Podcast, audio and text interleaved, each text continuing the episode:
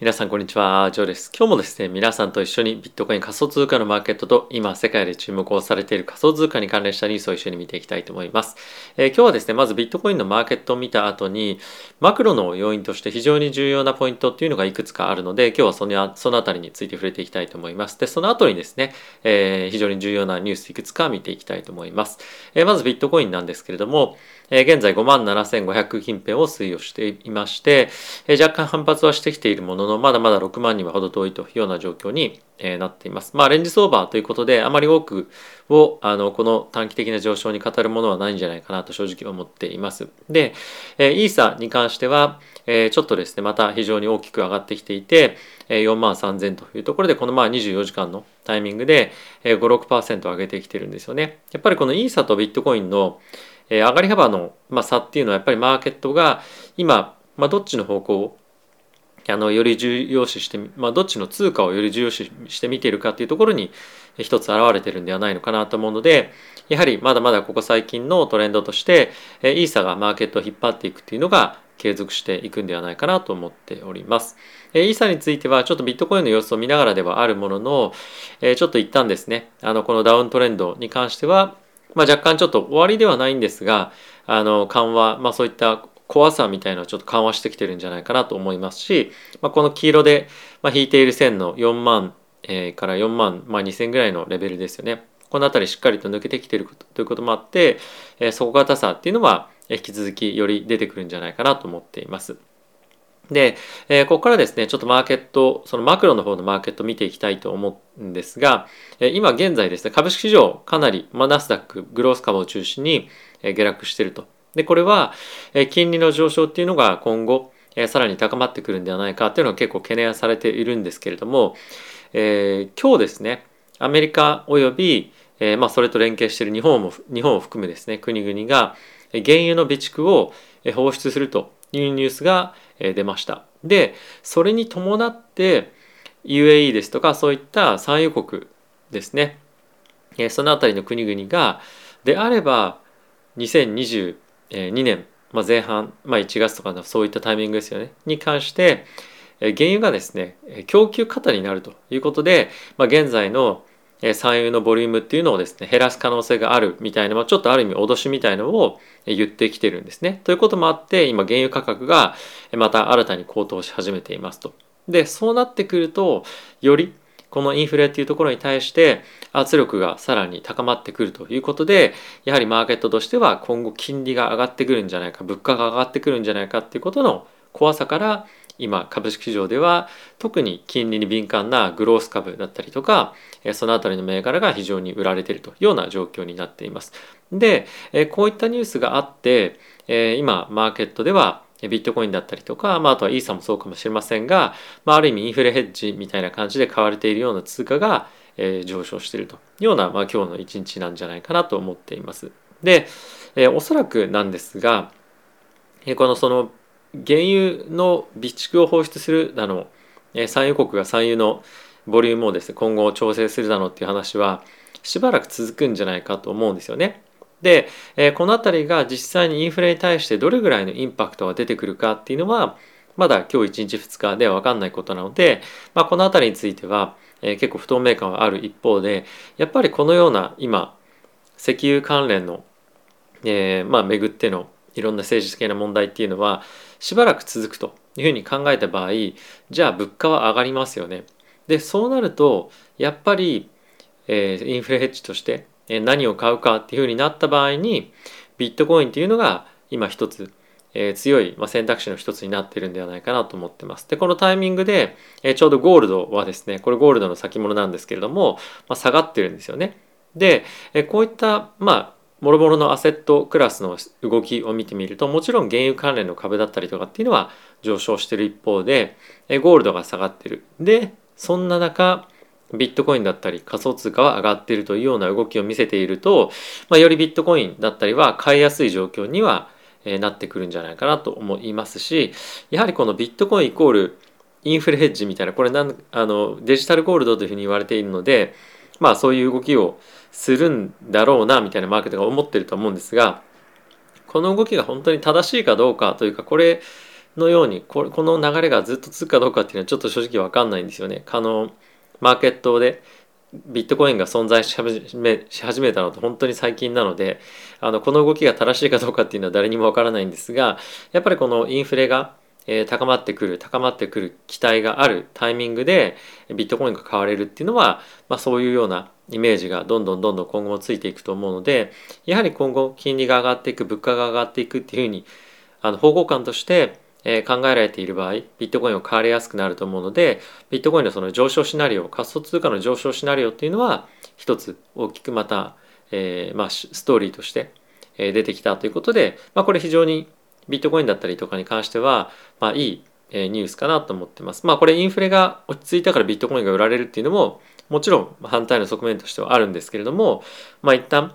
そんなに短期的にはこのインフレが大きく収まるということはないんじゃないかなと。特にやっぱ政治の問題っていうのは難しいと思うんですよね。原因の問題っていうのはあの、まあ、今後もやっぱりその参入しなければどんどんどんどんあの値段も上がっていってしまいますし参入すれば値段が下がっていくっていう中で当然売りたい側は過剰に原因をさあの供給したくないわけじゃないですか。なので、まあ、この辺りの大暴落っていうのは正直起きるあのことはもう全くないと思っている反面急騰っていうのはかなりあり得る可能性あのあり得ると思うんですよね。なのでまあそちらの方のリスクを考えてみるとビットコインはインフレあインフレですねインフレという観点からも下支えされやすいアセットクラス、まあ、および仮想通貨全般としてもそういうような方向感で、まあ、一つまた見ていても安心感っていうのは出てきてるんじゃないかなと思います。でその一方でなんですけれども、まあ、現在ですねこちら CryptoQuant の CEO の方がまたスナップショット出してるんですけれどもこの下にあるのはですね Exchange Whale Ratio というふうにありましてこれが今高くどんどんどんどんなってるんですがこれがどういう意味かっていうと取引所におけるクジラたちが持っているビットコインの割合なんですね。でこれ今急騰してるんですがこれなぜかっていうとビットコインの取引所に対してどんどんどんどん今クジラたちがビットコインを送金しているとウォレットからビットコインを送金しているということで、まあ、売りのタイミングを今狙ってるんじゃないかみたいなことが、一つ言われています。で、実際にこれが売りに出るかどうかっていうのは、まあ、もう少し見てみないと分かりませんがこのホエールレシオが上がってくることでやっぱり売り圧力が出るんじゃないかみたいな心配っていうのはあのみんなが持つような、ね、ことでもあるので、まあ、そういった不安感心配感みたいのは、えー、入っているというのはこれまあ一つ、えー、頭に入れておいた方がいいかなと思ってます。一方でこれは、まあ、送金なのかえビットコインを取引所で買ってるのかっていうのはこの中では言及されてないんですよね。なのであの必ずしもこれが売り圧力に絶対つながりますよというわけではないんですけれども、まあ、一つこういう要因もあるよというのは、念頭に置いて、まあ、いろいろと動いていきたいかなと思っております。はい。次はですね、えここからニュース見ていきたいと思うんですが、えビットコインに関しては、まあ、もう一度リスクアセットとしてえー、まあ今考えられていますというようなニュースになってます。で、これどういうことかっていうと、結構ですね、ビットコインと株式のマーケットっていうのは相関関係が薄いというふうに言われているんですね。で、今もそうなんですが、まあただしこのタイミングで、えー、0.33というぐらいの相関関係まで上がってきていますよと。まあ例えばなんですが、株式市場が1、1%上がった場合、ビットコインに関しては0.33%上昇すると。なのでま同じ方向に若干動きやすくなってきているというのが今の現状なんですね。で、これまではあのまあ相関関係ほぼないよみたいな感じではあったんですが、えここ最近、まあ、特に今ですよね、に関しては相関関係が高まってきている。で、これは先日も皆さんにお伝えをしたんですけれども、マクロ的な要因が非常に高まってきているので、この相関関係が高くなっているんじゃないか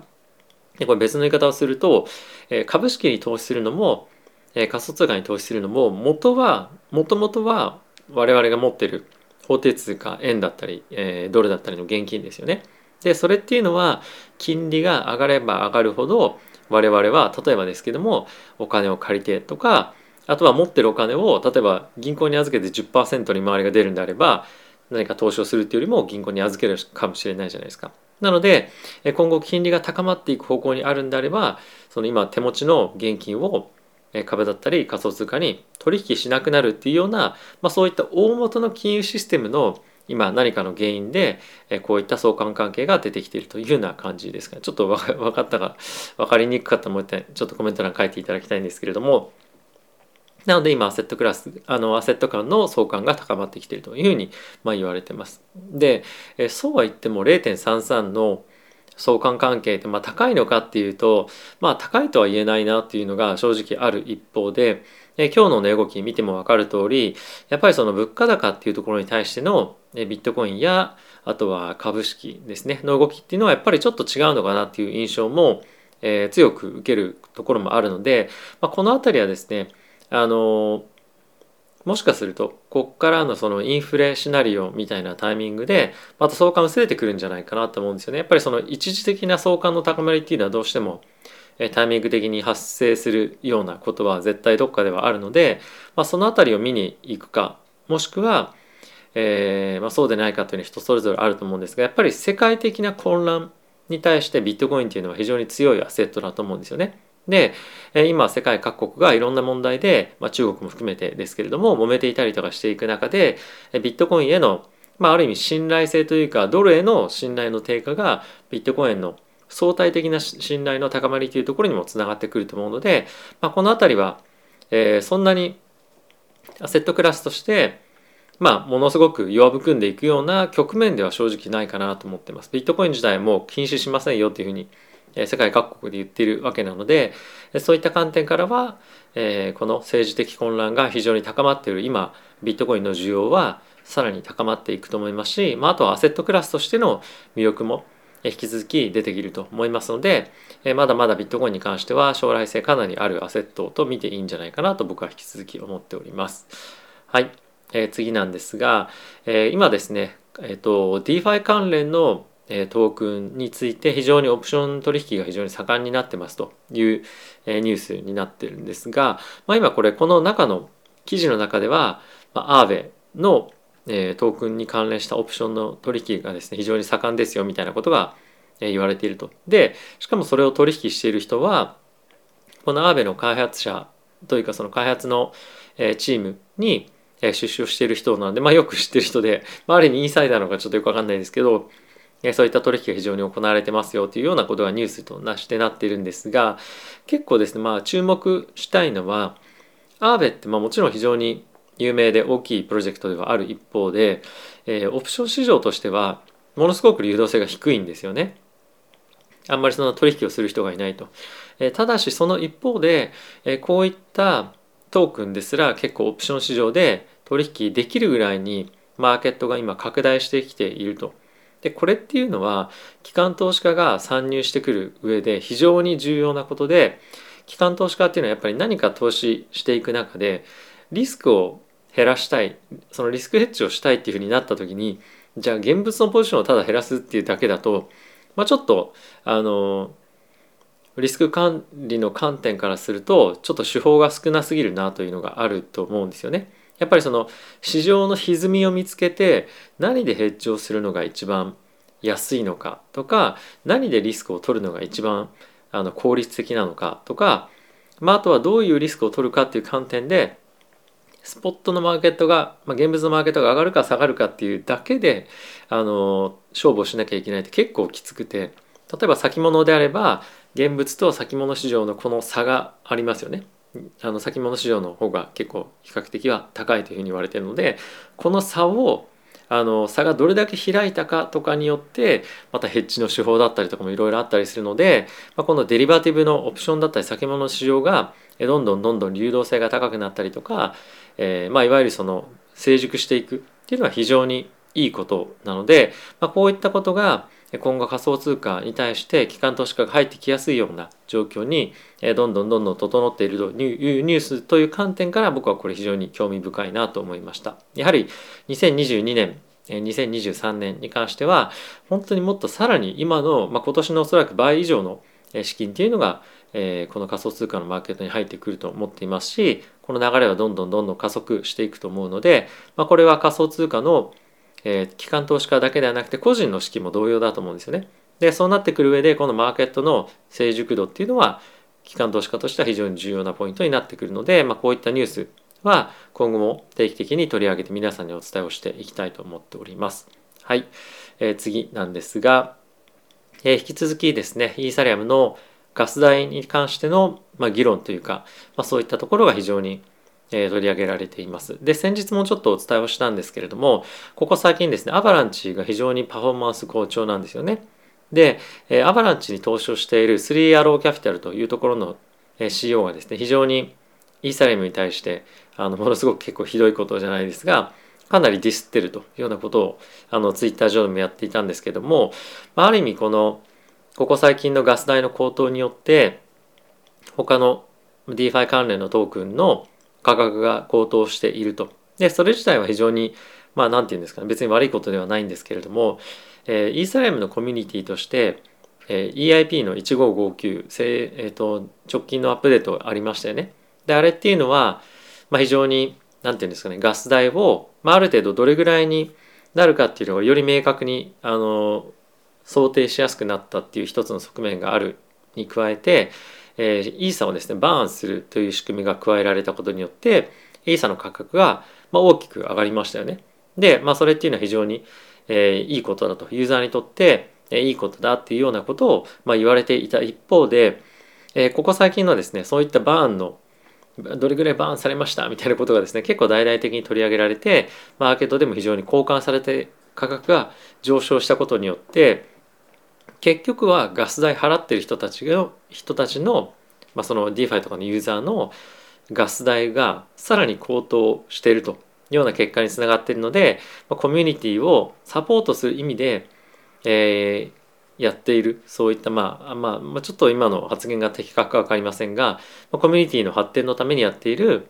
プロジェクトが逆にコミュニティを苦しめてるっていう側面があるんじゃないかみたいなことをですね 結構批判されていたりとか、まあ、結構結構面白い観点だなと思う思っていて、まあ、そういった批判がいろいろ出ていると。で現在のガス代の動きなんですけれどもこちらですねちょっともう少し拡大して見てみると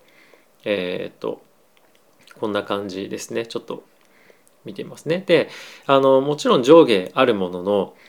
順調に右肩上がりで上がっていってますと。で、え、これがおそらく2020 2022年の後半まではですねあの2.0になかなか移り移れないと思うのでこのあの成長カーブみたいのがどんどんどんどん続いていくようであればアーベであのアーベあのアバランチだったりとか他の DeFi 関連のトークンにえ資金が継続的に流れていくっていうのは十分あるんじゃないかなと思うのでこの辺りについては、えー、まあどこまでガス代が上がっていくかっていうのは一つ心配なのと、まあ、あとはイーサ2.0に対してやっぱりまだ結構伸びるんじゃないかみたいな観測が憶測があると思うんですね。でそうなってくるとあのなかなかアバランチとかの方に資金が流れやすくなるじゃないですか。でその一方で2.0になった瞬間に結構資金が逆流するんじゃないかなと僕は思っていて、え、今あの比較的アバランチとかが爆投してますけれどもそういうタイミングであの多分イーサとか、まあ、ソラーナからも資金が抜けて向こうに行ってると思うんですけれども、えー、まあこういうタイミングでこそイーサ仕込んどいた方がいいのかなってちょっと正直思っています。もちろん今ちょっとあの価格の上昇トレンドにはまだあるんですけれども、まあ、こういった調整局面でしっかりとイーサを積み上げていくことで2.0になった瞬間の爆発力は結構あるんじゃないかなと正直思っているのでこの2022年についてはイーサをしっかりと積み立てていくっていうことが結構ちゃんと結果的に2022年のリターンを上げるために重要な、まあ、一つの戦略なんじゃないかなと思っています。もちろんそれと同時にメタバース関連のトークンとかっていうのはまた別のストーリーとして非常に重要なものだと思うんですがやっぱり基本的なそのビットコインなのかイーサリアムなのかとかあとはじゃあそれに準ずるアバランチだったりとか、まあ、もろもろいろいろトークンありますけれどもどこなのかみたいな議論を、えーまあ、している人たちにとっては、まあ、イーサを積み立てていくっていうのが結果的に、いいリターンを出す上でいい戦略になるんじゃないかなと、はい、なんとなく思ったんで最後にちょっとこんな点に触れてみました。はい。ということで、えー、皆さん今日も動画ご視聴ありがとうございました。えー、非常にですね、寒い朝になってきましたけれども、まあ、どうか体冷やさず、えー、まあ、僕はですね、ちょっと白湯を飲みながら白湯以前も紹介したことありますが、え、やってますので、えー、ぜひ体温めて体調を崩さないようによろしくお願いします。ではまた次回の動画でお会いしましょう。さよなら。